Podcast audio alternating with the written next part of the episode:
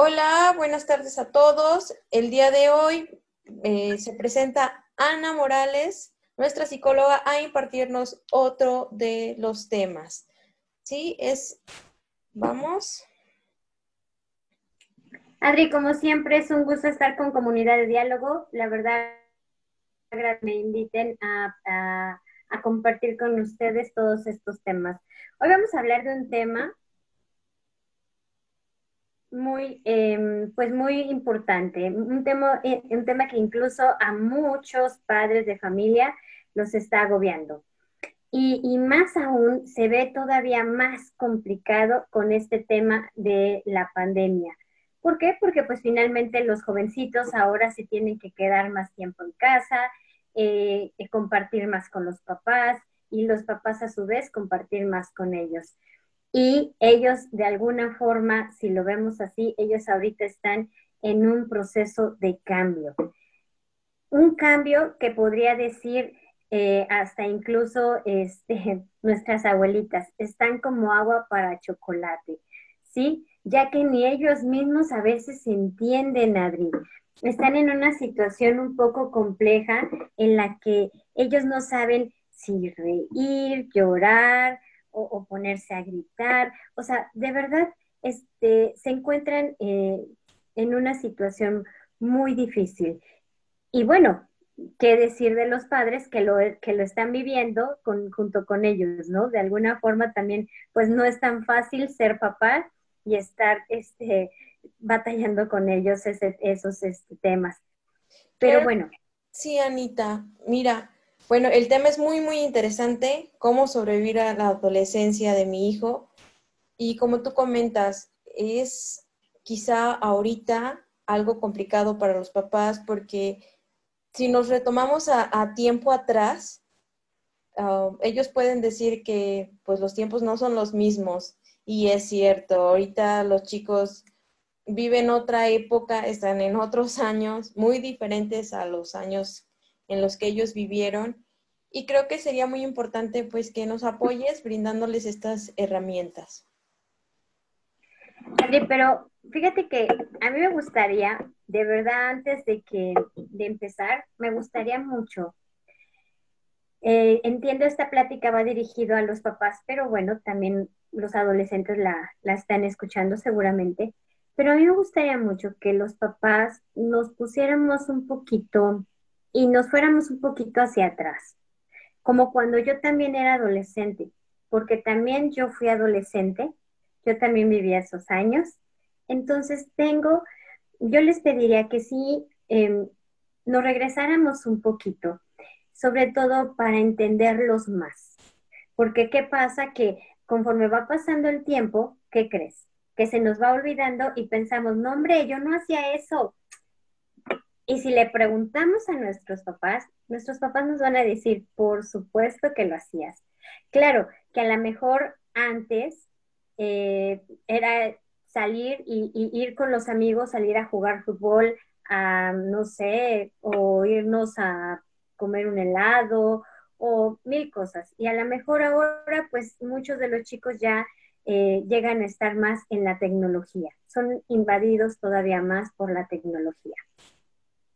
Sin embargo, las actitudes, el comportamiento, la conducta, pareciera que es la misma.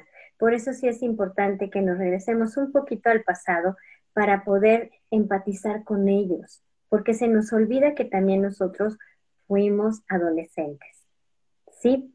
Bien, eh, ¿cómo sobrevivir a la adolescencia de mi hijo? Eh, primero vamos a empezar a conocer qué es la adolescencia. Finalmente, la adolescencia, dentro de, nuestras etapas de desarrollo, es una etapa muy importante, es una etapa esencial. Es una situación de que el joven y más bien voy a llamar el niño, que, ya no se siente niño y que tampoco se siente adulto, y entonces entra en esa parte, en esa brecha de la adolescencia, es donde precisamente se dan muchos cambios. Y los cambios, Adri, no solo son tanto físicos, porque eso lo podemos percibir, los físicos, sino también son cambios biológicos, cambios psicológicos y por supuesto cambios sociales. Y eso es precisamente de lo que vamos a estar hablando durante todo este, estos minutos. Bien, si gustas ver la, la siguiente lámina, por favor, Adri. Bueno, y pues, ¿qué es la adolescencia? Mm, de acuerdo a, varios este, autores, la adolescencia está entre los 10 y los 19 años. Y precisamente era lo que te mencionaba. Es una transición de la infancia al estado adulto. Pero bueno, es una situación un tanto que se vuelve un tanto compleja. ¿Por qué? Porque es ese niño que ya no quiere ser ese niño. ¿Sí? Entra en esos cambios en los que ya no quiere eh, incluso que mamá lo abrace, ¿sí? Incluso que papá le diga, sí, tienes que hacer esto y seguir reglas. Eso ahí choca. ¿Y por qué choca? Bueno, lo vamos a ir viendo más adelante. Pero es ese niño que ya no, ya no se, ya no encaja como tal en los juegos que antes lo divertían, hoy ya no. Y es ahí donde entonces se empieza que, a querer descubrir qué más hay, qué más hay de mi casa, qué más hay de mi cuarto, qué más hay de este mundito donde yo he estado apapachado bajo la alita protectora de papá, de mamá o de las personas que me cuidan. Sí, quiero saber qué más hay. Entonces es ahí donde empieza la curiosidad del adolescente para saber, querer em, conocer, experimentar. ¿Te suena eso? Algo así como que es cuando dicen, pero ¿por qué está haciendo eso? Sí, sí, sí. Este es una parte, bueno, considerando todos estos cambios, ¿sabes cómo, cómo lo entiendo yo? Lo entiendo como si fuera un choque, o sea, tienes que, tienes que entender que tu cuerpo físicamente está cambiando, o sea, se está desarrollando más, psicológicamente viene toda esta parte de las emociones en el concepto de yo también quiero brindar mi idea, yo también quiero opinar, quiero ser escuchado. La, la, parte biológica, bueno, toda esta parte de las hormonitas que también están ahí brincando. Y todavía añadir la parte intelectual de que sí tengo que adquirir un conocimiento y aparte de ese conocimiento tengo que utilizarlo para poder encajar en, la, en el contexto social. Así, así es como, me imagino como si fuera tipo un remolino, un torbellino que está mezclando todo y de todo quiero ser y al final te cuentas tener que escoger una o las escojo todas o qué hago.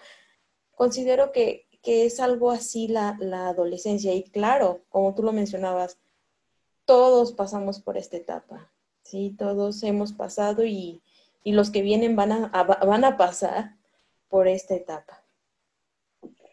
Efectivamente, Adri, los principales cambios que empieza a identificar precisamente el niño es a través del cambio biológico, ¿sí? Es, es el inicio de la mm, producción de las hormonas sexuales. Si nos vamos, por favor, a la siguiente lámina, pues vamos a empezar a ver que ya ese niño llega el momento de la menarquía o esto es mi primer menstruación. Eh, igualmente para el niño, la erección, la producción de semen o esperma y su, su primer esparmaquia. Lo vemos más o menos aproximadamente entre los 13 años, ¿sí? Esos son los primeros cambios que empieza a observar el niño. Sin embargo, después también lo vamos a ver y lo vemos en la siguiente lámina, este Adri, donde precisamente el cerebro también sufre cambios. ¿sí? El cerebro surge, mm, dentro del cerebro va a surgir el cambio más importante, que es en la zona frontal, donde precisamente se realizan las funciones más avanzadas y complejas. Esto es las funciones ejecutivas. Si lo vemos así, las funciones ejecutivas están ligadas precisamente a la toma de decisiones complejas. Es ahí donde empieza el razonamiento, ¿de acuerdo? Y precisamente esa es la parte del cerebro que termina de desarrollarse ya a finales, precisamente a finales de la puber, de la adolescencia, perdón. Si nos vamos a la siguiente lámina, pues nos damos cuenta que precisamente esas funciones ejecutivas o en qué les ayuda, pues es precisamente en la flexibilidad mental. Ya ves a un niño, 13 años, que empieza a pensar más y a razonar y a opinar incluso cosas de política, de religión, eh, temas, claro, dependiendo del contexto donde él desenvuelva, pero lo empiezas a ver que ya está más em, opinando más, dando su, su criterio, por cierto, tomando iniciativa, y ya lo ves que está planeando. Antes, ¿quién planeaba por él? Papá, mamá. Papá, mamá, un adulto pero ahora él es el que empieza a querer tomar? El control de su vida. Y ahora dice, yo voy a empezar a planear, voy a hacer tal cosa, porque incluso es cuando los mismos papás, los mismos papás van diciendo, no, no, no, tú ya estás grande. Y los vemos grandes y pensaríamos que están grandes, pero aún todavía necesitan precisamente de esa guía, de ese apoyo, de esa disciplina, de sus límites de papá. Pero bueno, ya vamos a, ver a estos este, chicos ya planeando, planeando sus tareas, planeando sus actividades y después también vamos a observar cómo ya comienzan a tener su control inhibitorio. Es decir, ya no es el niño espontáneo de, sí, yo, vamos a jugar, vamos a hacer esto. No, no, no, ya eh, empieza a, a, tener más control en sus conductas, en sus emociones, ¿no? Es que si no, mis amigos, sí, y esa parte de, híjole, se pueden burlar de mí, es donde ya empieza a observarse eso. También vamos a ver a unos jovencitos que comienzan a organizar. Ya los vas a ver que van a organizar ya sea la pequeña fiesta, eh, pequeñas reuniones e incluso también la parte del juicio. Y eso es algo muy importante. Eso es algo sumamente importante. En la parte del juicio observamos, por ejemplo, que el niño, cuando el papá le decía, es que daba su criterio el padre sobre algún tema, y el niño decía, perfecto, lo creía, pero ya el adolescente, no, el adolescente ya emite su propio juicio. No, no, no, a ver papá, incluso llega a, ver esa situación en la que, papá, creo que no estoy de acuerdo, o no, no, no es como tú piensas. ¿Qué pasa cuando están muy pequeños? El niño, para el niño, su papá es ¿qué? Su héroe. El hombre maravilloso, el que va a salvar su mundo de él y su mamá viene a ser precisamente esa mujer hermosa, esa mujer bella, esa mujer perfecta. Pero ¿qué pasa precisamente en esta etapa de la adolescencia? Que se da ese, si lo vemos, que separación. Una separación. Sí, es ahí donde empieza este conflicto, ¿no? De que pues antes, como tú comentabas, cuando era niño creía más en todo lo que me estaba diciendo papá y mamá y ahora que tengo juicio ante las situaciones y al momento de opinar, entre ese choque o conflicto con papá y mamá porque pues ya no es todo lo que dice papá, ya no es todo lo que dice mamá. No, efectivamente, Adri. Y es ahí donde empieza, si lo queremos saber, lo, queremos ver, para el, para el jovencito, entre en una situación de conflicto, porque ya, ya veo a mi padre como tal, como un ser humano, como un hombre con errores, con virtudes, pero ya un hombre, ya no es mi ya es un hombre. Y a mi madre también la veo como una mujer mortal. Ya como tal, eso, eso inconscientemente, aunque tú no lo creas, les genera un conflicto. Precisamente por eso, porque ahora me doy cuenta que lo que papá me venía diciendo, bueno, pues hay cosas que de alguna forma no son tan, eh, tan reales como él lo mencionaba, o tan lógicas como en su momento él me las llegaba a, a notar. ahí es donde ya entra su propio criterio. Incluso en esta etapa es cuando empezamos a evaluar las consecuencias. ¿Por qué consecuencias? Porque se dan cuenta que ya antes estaba, estábamos apoyados sobre qué? Bueno, pues sobre papá, sobre mamá. Si yo hacía algo, bueno, papá, mamá estaban aquí para dar la cara y decir, a ver, maestro, maestra, ¿qué fue lo que pasó? Pero ya estando en esta etapa, ellos están conscientes de que se tienen que hacer responsables de sus conductas, de sus actos. Y es ahí donde se les da a evaluar las consecuencias. Y saben perfectamente, no, bueno, si me brinco la clase, no, bueno, si, si no entro, este, por ejemplo, si no voy mañana a clases, ¿qué es lo que me va a pasar? Y cosas de este tipo. También vemos la parte de controlar los impulsos. Esta parte de que en su momento, al principio vamos a ver, y eso es en la preadolescencia, donde el jovencito es impulsivo. Simplemente llega a la situación y reacciona, llega a la situación y reacciona. Conforme va pasando el tiempo, se va dando cuenta que tiene que controlar sus impulsos. Es decir, no responder por responder, no golpear por golpear, eh, no. Tiene primero que llegar un momento en el que se dé el espacio para tranquilizarse y después para pensar, ¿sí? Dentro de los cambios también biológicos, si quieres pasar a la siguiente lámina, Adri, podemos encontrar, por ejemplo, en la parte de las funciones del cerebro, en la parte del estriado ventral, hace que los adolescentes más sensibles a las recompensas. ¿Te suena eso, Adri?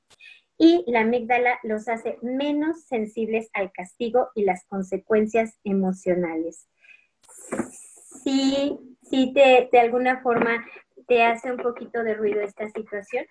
Esto es, si nos damos cuenta, los chicos se van más por el tema de las recompensas. Si le decimos al jovencito, a ver, tus calificaciones, a ver, las labores de la casa, este, sí, vamos, si tú cumples con tus calificaciones, cumples con tus labores de la casa, entonces eh, vamos a ir de paseo. O lo muy común que últimamente se está utilizando, te voy a regalar tu celular. Sin embargo, observamos también a los jovencitos que la parte de los castigos y las consecuencias emocionales ya no. Ya no es como el niño que te doy, por ejemplo, con los pequeñitos que se maneja la silla de pensé cinco minutos y piensa la acción que hiciste y las consecuencias que trajo. Y vas a tener ahí al pequeñito cinco minutos sentado pensando. Para el adolescente, eso no funciona, la verdad. Eso ya no le funciona, ya no sirve. Incluso las consecuencias emocionales tampoco le funcionan. El ver eh, eh, por ejemplo, que mamá está llorando, el ver que mamá está sufriendo porque el chico se está saliendo con los amigos y se está juntando con un grupo de riesgo y él aún así dice, ya me voy y termina yéndose, aún a pesar de que ve que mamá se quedó llorando. Y eso te lo digo porque he tenido la oportunidad de trabajar con chicos en un centro de rehabilitación y lo puedo percibir. ellos mismos lo dicen eh, y, se dan cuenta hasta este momento, ya que están eh, de alguna forma sin eh, el efecto del consumo, sin el efecto de la emoción de ir con los amigos. Es ahí donde dicen, no, realmente no me daba cuenta, no me daba cuenta, no percibía el daño que yo le generaba a mi papá, el daño que yo le generaba a mi mamá, el sufrimiento al verme que yo me iba con mis amigos a consumir. No lo perciben, Adri. Realmente, eh, aunque uno se sorprenda ante esa situación, pero sí, efectivamente ellos en ese momento no lo están percibiendo, no lo están observando como tal.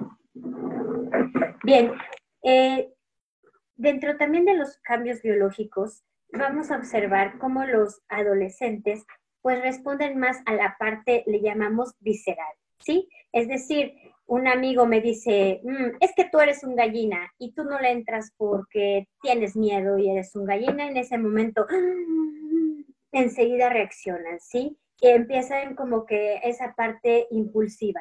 No piensan las consecuencias, simplemente, claro que le entro y que si me estás diciendo que si fumo, claro que fumo, ¿por qué no? Por supuesto, yo no soy un gallina, yo sí fumo. Y si, por ejemplo, eh, comento, ya de acuerdo a las experiencias que he tenido con los chicos, ellos llegan a decirlo, muchos de ellos, si su primera vez es más impulsado por ese tema, la curiosidad, el querer, el querer permanecer con ese grupo de riesgo, ¿sí? Y dices, bueno, pero ¿por qué con ese grupo de riesgo? Bueno, porque para él son grandes, ¿sí? Para él son importantes, eh, se sienten aceptados, pero por supuesto, para yo estar en ese grupo, pues bueno, tengo que pagar un precio y ese precio es incluso a veces hacer cosas que yo no quiero. Muchos de los chicos hasta lo llegan a referir el tema de que pues simplemente la primera vez ni siquiera les gustó consumir, la primera vez ni siquiera querían tener relaciones con el novio, pero por la misma situación de que literalmente eso los lleva a tener este tipo de conductas. Mande Y es algo muy, muy importante que me llama mucho la atención. Ya entendiendo que tenemos, que los adolescentes tienden, o tendimos también porque fuimos adolescentes, a querer entrar en este contexto social, ¿cómo podríamos explicárselo a los papás porque también entiendo esta parte de que a veces los papás saben que estamos en un, en un área de riesgo, están notando, pero quizá a veces también tienden a alterarse o tienden a desesperarse al quererles explicar que están en esa área de riesgo y en lugar de apoyarlos o poderlos orientar a que la eviten, terminan haciendo o generando que al final el joven mejor decida e irse para allá. Sí, Adri, precisamente al final de esta charla vamos a platicar una serie de recomendaciones y ahí vamos a tocar precisamente ese tema. Sí, eh, efectivamente el papá puede hacer, el papá, mamá puede hacer muchas cosas para que de alguna forma los jovencitos no lleguen a caer en esos grupos de riesgo. Y si ya están, entonces, ¿cómo sacarlos de ese grupo de riesgo? Eh, eh, más adelante vamos a hacer las, las recomendaciones está en esta charla, pero sí en la segunda charla que vamos a tener. Bien, también podemos eh, observar dentro de los cambios, este, por favor, Adri, los cambios físicos. Pero eh, si nos damos cuenta, estos cambios físicos son muy notorios, son los que más identificamos. ¿Estás de acuerdo? Eh, yo creo que es además comentarlos, los vamos viendo.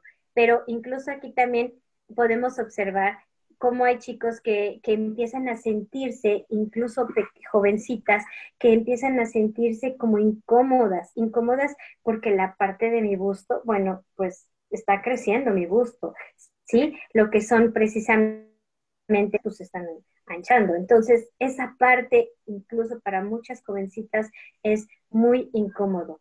De igual manera, para los jóvenes, podemos este, encontrar situaciones que también para ellos es eh, demasiado incómodo empezar a ver cómo la, la, parte, hasta la voz está cambiando, ¿sí? Cómo es que sus aparatos reproductores como el pene, bueno, pues está de alguna forma aumentando su tamaño. Sin embargo, aunque son cambios que podemos observar, en ocasiones los adolescentes no se sienten eh, guiados, eh, no se sienten de alguna forma como orientados por los padres para que les puedan pues dar un poco más de seguridad ante estos cambios que se están percibiendo. Simplemente eh, lo vemos muy común que la mamá que dice, ya tuviste tu primer menstruación, a partir de ahorita ya eres una señorita, aquí está en esto, con esto te tienes que cuidar cada mes y cuídate, porque si no puedes quedar embarazada, y allá tú. Perfecto. pero los chicos quieren saber más. Los chicos quieren saber más allá de solamente tener la menstruación, quedar embarazada, o sea, quieren saber más todavía. Y eso es algo muy importante, Adri, que a veces, si lo podemos observar, los jóvenes no, no tienen esa orientación, no tienen esa guía de la parte de una persona que los pueda de alguna forma educar, ¿sí? Sobre lo que es su cuerpo, orientar. Y bueno, entonces los chicos terminan recurriendo a qué? ¿Te gusta videos pornográficos? Pueden ser los videos pornográficos, pero también viene esta parte de querer experimentar entre ellos. Eh, buscan lugares para, aparte de los sitios web, buscan sus espacios para poder experimentar. Y fíjate que es un, un punto muy importante que quizá en lugar de papá, mamá, exaltarnos porque el chico fue o nuestro joven fue a preguntar, si no tenemos el dato, creo que es muy importante mejor decirle, sabes que eso no lo conozco, te ayudo a investigarlo e informarnos ambos a tener que someter o regañar que de ese tema no se habla, porque es cierto, o sea, tendemos o tienden los papás a tener que decir, eso no se habla aquí, ya te pasó esto y hasta ahí llega, ¿sí? Y por ejemplo, bueno, tú hacías el comentario de la chica que llega a la menarquía y tiene su periodo, pero cuando el chico tiene sus eyaculaciones, creo que se llaman eh, sueños húmedos, algo así. Este, ¿qué pasa? ¿Qué pasa cuando mamá, papá llegan y se enteran que mojó la sábana? Entonces también es, esa parte de, de tener que tienden a generar, no generan una confianza, terminan generando un miedo, un temor a mejor ya no le digo, ay, que no me vaya a ver. Se vuelve un tabú. Estamos año 2020 y aún sigue todo esto siendo un tabú para muchos jóvenes. Incluso si a los chicos les preguntamos sobre estos temas, ellos te van a decir, no, pues yo me he orientado a través de videos pornográficos. Cuando yo quise hablar con mi papá de eso, no, por favor, no pude hablar con él. Mi mamá menos, mi mamá me dijo, ay, no, hijo, pues este, pues ya eres un joven, tú ya ya estás grandecito y cuidado y ahí tengas ahí con tu, tu novia y porque si no también la puedes, o sea, no se habla como tal, no se les da esa orientación en lo que primero es el respeto, el respeto a su cuerpo, el amor a su cuerpo, el valor que representa su cuerpo. Solamente es juzgar esa parte y esa parte que finalmente viene a ser eh, una situación del cambio del cuerpo hermosa, porque pasas de esa transición de niño a ya adulto. ¿Y por qué no mejor explicarle los beneficios de ya ser un adulto, de los cambios que va teniendo, de cómo cuidar su cuerpo, de cómo protegerlo, sin tabú? Y efectivamente, como lo decías, Adriana, en su momento, si yo no me considero calificada para hablar de estos temas, porque me da pena, porque la verdad es de que pues a mí mis papás no me han hablado, nunca me hablaron de esos temas, pues yo lo conocí hasta que me casé, yo lo conocí por mis amigas. Eh, bueno, hay muchos lugares donde pueden orientar a, a este joven, a esta jovencita, y de alguna forma, lo más importante de todo esto, aparte de cambio físico, es esa parte de inyectarles ese amor, ese amor a su cuerpo, ese valor, que de alguna forma el, el yo amarlo, y lo, entonces yo lo voy a respetar. ¿Por qué lo digo todo esto? Porque precisamente en esta etapa de la adolescencia que es experimentando, donde estamos queriendo tener nuevas experiencias y todo es donde se da precisamente los embarazos. Y bueno, ya hablar de ese tema, el jovencito, la jovencita aún, aún no está preparado, tal vez físicamente su cuerpo sí, pero él mentalmente, psicológicamente, no está preparado para recibir un bebé.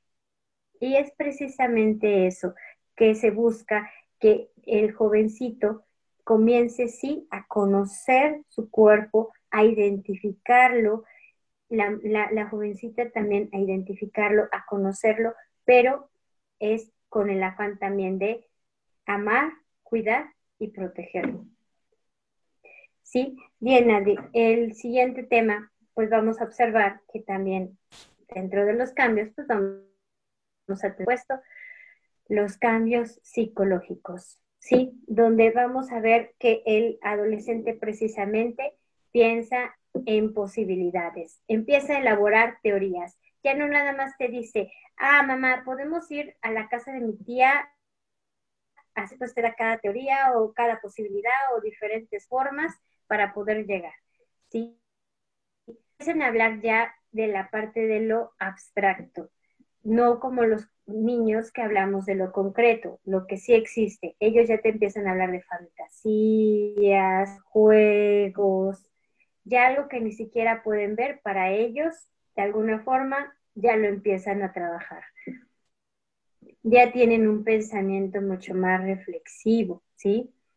Y también la parte de que ven el conocimiento como algo relativo, es decir, ellos lo ven desde su propia perspectiva. No, papá, es que de acuerdo a lo que yo he observado, yo considero esto y esto y esto y esto más, ¿sí? ya lo, ya lo hacen su pensamiento de acuerdo, o más bien su conocimiento de acuerdo a lo que ellos han vivido. Sí, es como su perspectiva, sus experiencias, su conocimiento. Podemos observar que ya el, éxito pues comienza a tener ahora sí pensamientos lógicos, eh, ya una este, mejor memoria, la atención, por supuesto, ya empezamos a verlos como que ya empiezan a poner mucho más atención en lo que les interesa. ¿Sí? A veces tal vez no lo que los papás quisieran atención, si nos enfocan, toda su atención se enfoca en lo que en su momento a ellos les interesa. ¿Sí? Oye, Anita, aquí algo, algo muy, muy importante en esta parte del pensamiento y en el conocimiento como relativo, al querer opinar, al querer, querer dar su punto de vista, este, se me hace muy importante que los papás consideren esta parte de los temas anteriores de comunicación asertiva, que den la pauta, el espacio a escucharlos antes de, de juzgarlos o decir, calla, cállate, tú ahorita no opines porque volvemos a, lo mismo en este conceptito de entraríamos en conflicto. Aparte, pues va también cómo se sentirían ellos este, que de repente nada más te callaran sin, sin querer, ¿verdad? Sin darte la oportunidad de, de, de participar. Y pues, claro, o sea, es un punto muy importante, aunque parezca quizá no, como adulto no nos interesara tanto el tema, al final de cuentas me he dado, bueno, a mí me ha pasado con los chicos que algunos de sus puntos de vista o sus opiniones ayudan mucho y nos ayudan a, quizá yo estaba atorada en una idea y la idea de ellos, wow, me, me sacaron quizá del apuro o nos ayudó ese, esa manera de pensamiento lógico, esa memoria, esa atención que tienen para las situaciones. Efectivamente, Adri. Ellos, eh, todos sus puntos de vista eh, son valiosos, de verdad. Nada más es darnos esa oportunidad de, escucharlos. Y te comento esto en, en la próxima sesión. Vamos a hablar precisamente de la comunicación asertiva y cómo comunicarnos con precisamente con los adolescentes. ¿Qué podemos también observar dentro de los cambios psicológicos? pues vamos a encontrar que hay fallas en lo que si quieres ver la siguiente lámina, en precisamente en las figuras de autoridad. Ya los chicos ya no tan fácilmente respetan, ya no tan fácilmente respetan a papá, a mamá. Es ahí donde yo te decía precisamente que ya esa parte donde los chicos empiezan a, ver como que fallas y algunas situaciones con mis, este, con mis papás. Ya no los estoy viendo así como, wow, mi superhéroe, o a esa mujer como la mujer maravilla. No, sino ya estoy viendo como que sí hay ciertos fallas y errores que llegan a tener mis papás. Y es ahí donde digo, ¿y por qué lo dices? Porque soy tu mamá. ¿Y por qué? Si yo también soy tu hijo, decía este Mafalda. Nos graduamos el mismo día. Eh, bueno, pero eh, con esto eh, te, te, comento es de que ahí es precisamente donde vamos a ver que el chico empieza a tener ese tipo de conductas impulsivas, a responder, ¿sí? Incluso a tomar actitudes agresivas y con precisamente con la autoridad. Es donde empieza ese choque. Un niño que antes era tranquilo, obediente, no, bueno, ahora ya lo vamos a ver que es un chico que responde, ¿sí? Que tiende, tiende a discutir por todo. ¿Y por qué? A ver, y, si a mí me estás dejando esta labor, ¿y por qué a mi hermano no? ¿Y él qué está haciendo? Y, a ver, ¿y por qué si, si a mi hermano la estás dejando ir a la fiesta, por qué yo no puedo ir a la fiesta? Eh, más o menos así se tiende, pero esto es prácticamente igual, parte de los cambios que están viviendo vamos a encontrar, le llamamos aquí una hipocresía aparente, ¿sí? En la que, ah, no, claro, es que mi amigo, no sabes, mamá, mi amigo trata muy mal a mi mamá y a su mamá, le rezonga por todo, cuando el jovencito es más desobediente que nada, ¿verdad? Aquí es hipocresía aparente.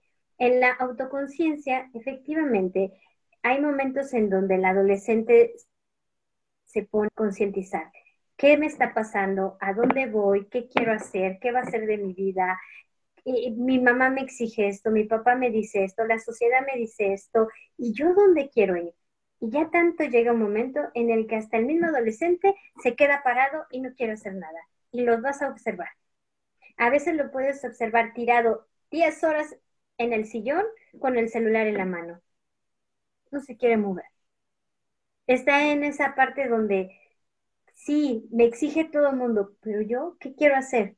Simplemente no hacen nada. Esto es incluso también que se centran en sí mismos. Es ahí donde viene el egocentrismo, donde, ay, cómo sufro. Mi papá no me entiende, mi mamá no me comprende, todos me regañan, todos están en mi contra. Pero bueno, también esto es parte de los cambios psicológicos que los chicos en su momento se este, van teniendo. Como nos damos cuenta, si tú lo puedes ver en la siguiente lámina, vamos a, ver, a observar precisamente eso que tú mencionabas hace un momento. Antes de pasar a la otra lámina, una duda. En este punto de autoconciencia, ¿se puede ver hasta en, en no solamente de, de, 12 o de 11 años hasta los 15? O sea, lo podemos ver también en de 18 hasta los 20, 21, 22, ¿no?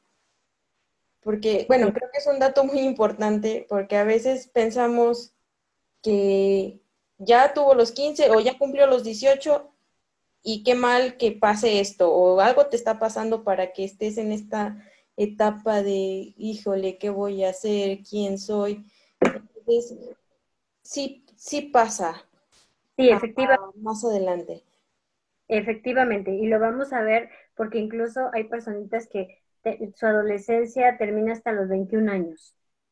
Muy bien, gracias. van madurando conforme va precisamente de acuerdo a su contexto, de acuerdo a su calidad de vida, es conforme van madurando, pero realmente llegan a los 21 años y todavía sin pensar y sin, sin entender qué van a hacer de ellos, qué va a ser de su vida, a dónde van. ¿Qué quieren hacer? Te decía en la siguiente lámina, pues precisamente así, como ves ese muñequito, así se observa un adolescente. Si tú le preguntas cómo estás, te va a decir efectivamente así está. realmente inconforme. A veces lo vas a ver inconforme, insatisfecho. No me gusta, yo quiero tener el cuerpo de mis, el cuerpo de no sé qué, cómo estoy, los barros en la cara, ay, o sea, y, y todos esos temas. ¿Sí? Pero precisamente así está el, adolescente, fragmentado, por ningún lado, sin saber qué hacer. Y es ahí precisamente, Adriana, donde el, el adolescente necesita de aún más el soporte, el apoyo, los límites, la protección de sus padres o en su momento de las personas que lo cuiden. Precisamente donde necesita todavía muchísimo más apoyo. Y lo vamos a observar. Actualmente los padres cuando ya los jovencitos llegan a estar en esa etapa, los dejan. Porque ya son adultos, porque ya es un joven grande, porque ya es un niño grande. Él ya sabe lo que hace. No, de verdad, no sabe lo que hace. Aún no. Está, está precisamente experimentando.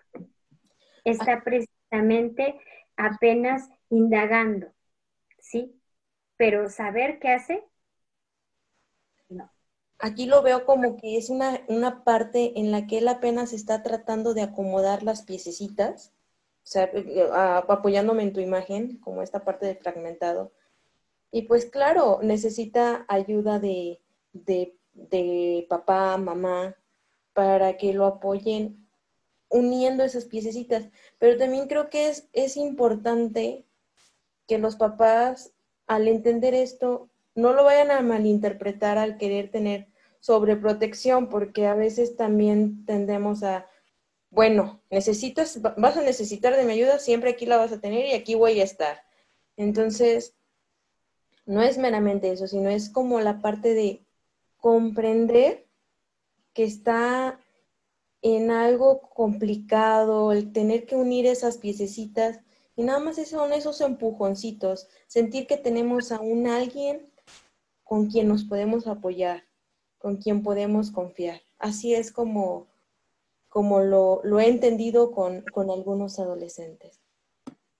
Efectivamente, eh, finalmente la labor del padre, la gran labor de los padres es guiar.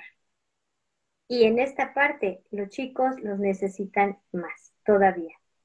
Bien, y por último, Adri, eh, vamos a ver los cambios sociales. ¡Wow! Es aquí también donde viene todo un tema. ¿Por qué? Porque si observamos, incluso el primer, la primera imagen nos lo dice todo, donde mamá está completamente enojada, histérica, ya no sabe ni cómo interactuar con esta jovencita adolescente. Y la jovencita adolescente ensimismada yo, mis temas, mi celular, yo y mi vida, yo y mis amigos, ¿sí? Que es precisamente lo que pasa. En esta parte es donde los chicos comienzan a salir de esa parte protectora de papá, de mamá, para poder ellos integrarse a los grupos. Y al grupo que a lo mejor no sé, de las chicas guau o de los chicos que son malos, porque me quiero sentir malo y o chicos intelectuales, no sé, finalmente ellos empiezan a buscar dónde precisamente sentirse cómodos, donde se sienten eh, incluso. Vamos a, a, poder observarlo, por ejemplo, aquí también vemos las láminas, de que aunque los chicos estén ahí, están con su celular, porque ahora en, esta época que estamos viviendo, pues ya se le está dando un valor muy, pero muy importante, o ellos le dan un valor muy importante precisamente al tema de las redes sociales. Mi Facebook, ¿sí? Mi Instagram, cómo me veo ante las redes sociales, quiénes son mis amigos, cómo son, si mis amigos me dijeron, me dieron me gusta o hicieron algún comentario, bueno, finalmente también eso hoy para ellos es importante. Tal vez para, para mamá, para papá, son cosas, ay, ¿eso qué? O sea, no importa. tal vez, pero hoy para los chicos, eso sí es muy importante, el tema de las redes sociales. Y bueno, vamos a poder identificar esta parte donde eh, eh, precisamente ese jovencito lo que busca es integrarse a un grupo donde se sienta identificado, apapachado, querido, ¿sí? Pero dentro de, esta, de este proceso podemos este, ver a jovencitos que se integran a grupos de riesgo, grupos donde hay consumo, grupos donde finalmente eh, la niña incluso puede tener riesgos y sin embargo, pues llega a estar en ese o quiere permanecer a esos grupos que seguir o continuar con de familia, porque precisamente podemos observar que se siente todavía más atendida, mm, incluso eh, más comprendida en esos grupos que ya en casa. En casa solo hay gritos, en casa solo mamá se la pasa regañándome, en casa solo papá se la pasa consumiendo, tomando alcohol los fines de semana, en casa solo mamá se la pasa con sus amigas o en casa papá, mamá se la pasan en, no sé, con, con sus amigos, en bailes, ¿sí? En cambio, yo esa parte no me siento bien y lo que hago es buscar un grupo donde yo me pueda sentir querido. Incluso me llegaba a comentar un jovencito que, que, realmente en ese grupo donde él estaba tenía y él consideraba tener un buen amigo. Y ese buen amigo le decía, tú tranquilo, si tu papá te grita, tú grita más fuerte. Si no te, tu mano te da más fuerte. Si tu papá te dice, tú también dile. Si tu papá, tú oféndelo. No te dejes, tú ya eres grande, tú eres importante. Eh, vamos, este es el tipo de amigos que realmente se pueden encontrar los jóvenes en este tipo de grupos de riesgo. Y es precisamente lo que se busca, que evitar esto, prevenir. esto sí se da mucho en esta etapa por lo, por lo que yo te mencionaba, porque los chicos se quieren sentir identificados. Incluso yo he preguntado con los jovencitos y me dicen, no, claro, es que yo quería estar en ese grupo. Sí, claro, pero tú sabías que consumían, sí, claro, pero tú sabías que incluso vendían droga. Por supuesto. ¿Y por qué querías permanecer? Sencillo, yo me quería sentir grande, importante, protegido, porque junto a ellos yo me sentía importante, que nadie nos iba a hacer daño. Así de sencillo. Oye, Anita, algo muy importante aquí es que sí es cierto, bueno, hay que considerar y creo que es muy importante que los papás lo conozcan. Como al inicio decíamos, es un, son otros años, es otra época. El, uso de las redes sociales, el uso del Internet es algo que ya, ya se está, nos estamos adaptando y, y los jóvenes se adaptaron mucho antes que nosotros. Ah, no es ahora, bueno, no es ahorita, después de escuchar esto, llegar y decir, ¿sabes qué, hijo? Ya no vas a utilizar las redes sociales porque es fatal para ti. Claro que no.